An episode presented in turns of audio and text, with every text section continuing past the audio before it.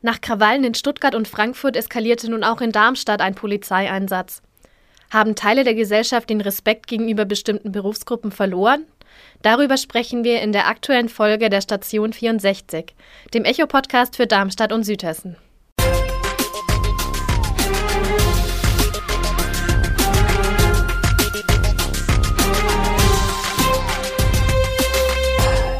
Bude aus der Echo-Redaktion.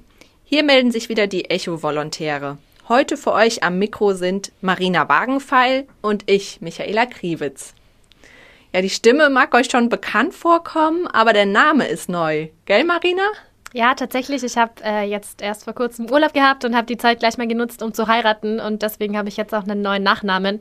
Aber ansonsten bleibt alles gleich. ja, dann herzlichen Glückwunsch dir nochmal zur Hochzeit. Dankeschön. Aber du kommst ja auch aus Frankfurt und Ja. da war ja in den vergangenen Tagen einiges los. Hast du davon was mitbekommen? Also tatsächlich waren wir da schon, schon unterwegs und nicht mehr in Frankfurt. Ähm, aber natürlich kriegt man es trotzdem mit äh, von Freunden, die nur ein paar Meter weiter äh, tatsächlich einen Geburtstag gefeiert haben, zum Beispiel. Ähm, und ich habe schon gemerkt, das betrifft dann nochmal ganz anders, wenn man sozusagen einen räumlichen Bezug hat zu ähm, dem Ort, wo so ein Vorfall stattfindet. Stuttgart war ja, ist ja auch noch nicht so lange her, aber die Vorfälle und die Krawalle in Stuttgart, die haben mich nicht so betroffen, wie das jetzt in Frankfurt am Opernplatz war. Ja, und jetzt ist es ja am Sonntagabend auch, gab es einen Vorfall in Darmstadt auf dem Georg-Büchner-Platz. Da ist ein Polizeieinsatz eskaliert. Ja, Die Polizisten wurden dorthin gerufen wegen einem angeblichen Straßenrennen. Und als sie dann vor Ort ähm, ja, die Wagen stoppen wollten, sind 40 junge Männer auf den Streifenwagen losgegangen und haben die Beamten angepöbelt und beleidigt. Wenn man sich die Statistik des Bundeskriminalamts anschaut, dann gibt es immer mehr von solchen Vorfällen. Ähm, 2019 waren es rund 36.000 und damit ungefähr 8 Prozent mehr, wie es noch 2018 der Fall war. Und die große Frage ist ja, woran liegt es überhaupt? Ist es so, dass der Respekt gegenüber Polizeibeamten verloren geht und deswegen solche Situationen einfach so dermaßen eskalieren, wie es jetzt in den Fällen der Fall war? Darüber haben wir mit unserem Polizeireporter der Echo-Redaktion Frank Horneff gesprochen. Hallo Frank. Ja, hallo Marina, gut, dass wir zu diesem aktuellen und wichtigen Thema zusammenkommen. Wir haben uns ja auch lang nicht mehr gesehen. Ja, tatsächlich durch das Homeoffice ist es nicht mehr ganz so wie früher und man sieht sich nicht so oft. Aber zurück zum Thema. Frank, siehst du zwischen den Vorfällen jetzt aktuell in Darmstadt und am Frankfurter Opernplatz denn Parallelen? Also, wir haben ja jetzt ganz aktuell einen Fall hier in Darmstadt, wo es um ein illegales Straßenrennen am Staatstheater geht. Und es gibt dann natürlich Parallelen zum Geschehen am Rande des Schlossgrabenfestes 2018 und dem Geschehen am Frankfurter Opernplatz. Klar. Da sind untereinander eigentlich fremde Menschen, die sich äh, solidarisieren, sich gegen die Polizei wenden, gegen den Staat. Sie werfen Flaschen, Steine, sie beleidigen Polizisten. Da geht es um Gewalt. Das ist natürlich vergleichbar. Eine Parallele scheint ja der fehlende Respekt gegenüber den Polizeibeamten vor Ort zu sein. Wie siehst du das denn? Ja, der fehlende Respekt, der scheint nicht nur eine Parallele zu sein, das ist so. Der Respekt vor der Polizei geht da mehr und mehr verloren. Diejenigen, die sich gegen Polizisten wenden, die haben Frust aus ganz unterschiedlichen Gründen. Sie sind sauer auf den Staat, auf die Gesellschaft, auf politische Entscheidungen oder sind auch sonst irgendwie zu kurz gekommen im Leben, kann alles sein. Und da sind dann die Polizisten, die Repräsentanten, äh, der Ersatz, das Ventil. Das ist eine schlimme Entwicklung. Du stehst ja auch im regelmäßigen Austausch mit der Polizei. Was macht denn die Gefahr eines Angriffs mit den Beamten persönlich? Das ist schwer zu sagen, so als Außenstehender. Du musst als Polizist sicher erstmal damit klarkommen, dass du ja für Recht und Gerechtigkeit stehst, für ein möglichst konfliktfreies Miteinander. Und dann wirst du selbst Opfer von Gewalt. Das macht was mit dir, klar. Körperlich, aber auch besonders äh, vom Kopf her. Da weiß ich, dass die Polizei äh, Hilfen anbietet. Da gibt es ähm, den äh, psychologischen Dienst in Wiesbaden. Ich weiß aber auch, dass es ähm, erfahrene Polizisten gibt, ähm, die auch außerhalb der Polizeistrukturen Hilfe suchen, die sich selbst um Hilfe bemühen. Und das ist dann sicher auch ein Weg, damit klarzukommen. Was könnte in Zukunft helfen und für mehr Respekt gegenseitig sorgen? Also für mich ist klar, es braucht da Abschreckung. Wer Polizisten, Sanitäter, Feuerwehrleute angreift, der gehört bestraft. Das ist völlig inakzeptabel. Da bin ich sehr beim Polizeipräsidenten Lammel und beim hessischen Innenminister Peter Beuth. Das ist das eine. Abschreckung durch konsequente Strafen. Und das andere ist eine Stärkung der Präventionsarbeit. Da müssen Streetworker, Sozialarbeiter, raus in die Parks, da geht es um Dialog, die müssen in die Orangerie auf den Büchnerplatz, in den Herrengarten, um mit äh, den Menschen ins Gespräch zu kommen. Und wenn das alles nicht greift, dann geht es um konsequentes Handeln und Durchgreifen. Angriffe auf Polizisten sind nicht zu rechtfertigen. Das kann und darf nicht sein und gehört dann bestraft. Vielen Dank für deine Einschätzung, Frank. Ja, danke für das Gespräch und bis bald. Ja, die Forderungen nach Abschreckung, wie sie Frank auch genannt hat, sind nicht neu. Jetzt speziell nach den Krawallen auf dem Frankfurter Opernplatz hat äh, sich der hessische Innenminister Peter Beuth sich wiederholt für die härteren Strafen eingesetzt. Also nach seiner Ansicht soll eine Mindeststrafe von sechs Monaten Haft für Angriffe auf Einsatzkräfte verhängt werden. Im Vergleich dazu momentan gilt eine Mindestfreiheitsstrafe von drei Monaten. Aber das scheint ja bisher keine abschreckende Wirkung zu haben. Ja, das ist auch der Tenor in den sozialen Netzwerken. Ähm, bei den Facebook-Kommentaren beispielsweise, die unsere äh, Nutzer unter dem Artikel über den Vorfall am Georg-Büchner-Platz gepostet haben. Wir haben auch den auch nochmal verlinkt, wenn ihr den lesen wollt. Ähm, aber auf jeden Fall gibt es da den einen oder anderen, der ähm, vor allem seine Hoffnung zum Ausdruck bringt, dass ähm, diejenigen, die da gegen die Polizei vorgegangen sind, auch tatsächlich vor Gericht kommen. Das wird aber sofort von einem anderen Facebook-Nutzer sozusagen abgewiegelt, der meinte, dass es dazu eh nicht kommen wird und dass sie dann daraus nur lernen werden, dass es eben keine Konsequenzen gibt. Und das wird schon relativ scharf kritisiert bei uns auf der Facebook-Seite. Ja, ein anderer Nutzer fordert schon ein härteres Eingreifen schon beim Einsatz selbst. Ein anderer hingegen sagt, dass die Polizei deeskalierender auftreten sollte. Also die Meinungen gehen total auseinander. Was ist denn eure Meinung dazu? Schreibt uns an eol-kontakt.vrm.de oder kommentiert mit auf unserer Echo Online Facebook-Seite. Ja, die Statistik der Polizei in Südhessen zeigt eindeutig, dass Polizeibeamte da offensichtlich auch ganz äh, gern gesehene Opfer sind bei vielen Menschen. Ähm, die führen nämlich die Statistik von tätlichen Angriffen ähm, deutlich an. 2018 zählt allein die Polizei Südhessen 328 solcher Angriffe. Das bedeutet aber nicht, dass sie die einzige Berufsgruppe sind, die von solchen Vorfällen äh, betroffen sind. Auch bei anderen ist das immer häufiger der Fall. Ja, tatsächlich werden auch Rettungskräfte immer wieder angepöbelt und manchmal auch attackiert. Auch Simon Heberer hat damit schon Erfahrung gemacht. Er ist seit 15 Jahren Notfallsanitäter beim Deutschen Roten Kreuz und hat mit uns darüber gesprochen.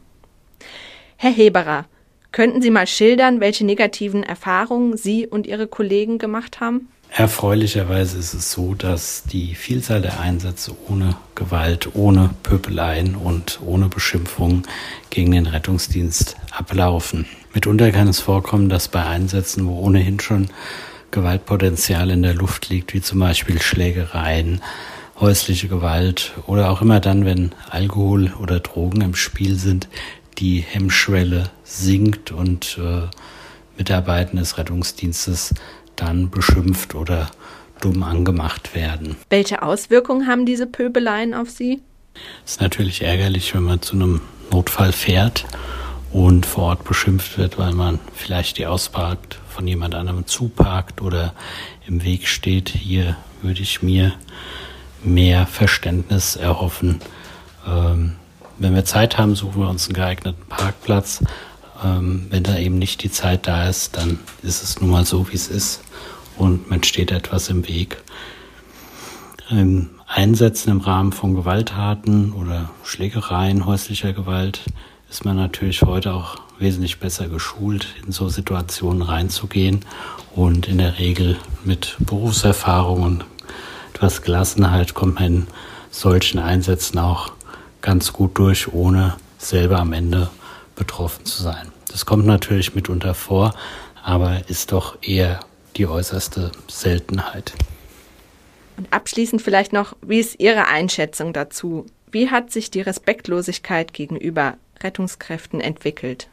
Das Gefühl, dass äh, es eine Respektlosigkeit gibt, macht sich in Einzelfällen deutlich. Ähm, wo Rettungsdienste wirklich brutal angegriffen werden und ähm, ja, vielleicht sogar in den Hinterhalt gelockt werden. Aber das ist eher die Ausnahme und ich habe eher das Gefühl, dass wir als Rettungsdienst bei der Bevölkerung doch ein sehr hohes Ansehen und Dankbarkeit haben. Vielen Dank für die Einschätzung, Herr Heberer. Ja, man muss ja fast sagen, zum Glück ähm, sind es offensichtlich nur in Ausnahmefällen, wo es wirklich zu, zu tätlichen Angriffen kommt. Ähm, aber auch deren Häufigkeit nimmt stat statistisch gesehen in den vergangenen Jahren zu. Und vor allem, man muss auch bedenken, dass viele Vorfälle gar nicht unbedingt gemeldet werden und deswegen man auch gar nicht so genau weiß, wie hoch die Dunkelziffer eigentlich ist. Vor ein paar Wochen gab es auch in Rheinheim äh, ein sehr krasses Beispiel, wie ich fand. Und zwar hat da ein Mann erst den Rettungsdienst äh, gerufen, weil er Hilfe benötigt hat. Und als die sozusagen ihm dann geholfen hatten und ihn in seine Wohnung gebracht hatten, ne, ähm, hat er auf einmal mit einem Luftgewehr auf sie gezielt und die mussten Hals über Kopf aufs, auf der, aus der Wohnung fliehen. Und da ähm, fragt man sich schon, was ist eigentlich los mit, mit manchen Menschen? Ja, das ist wirklich eine gute Frage.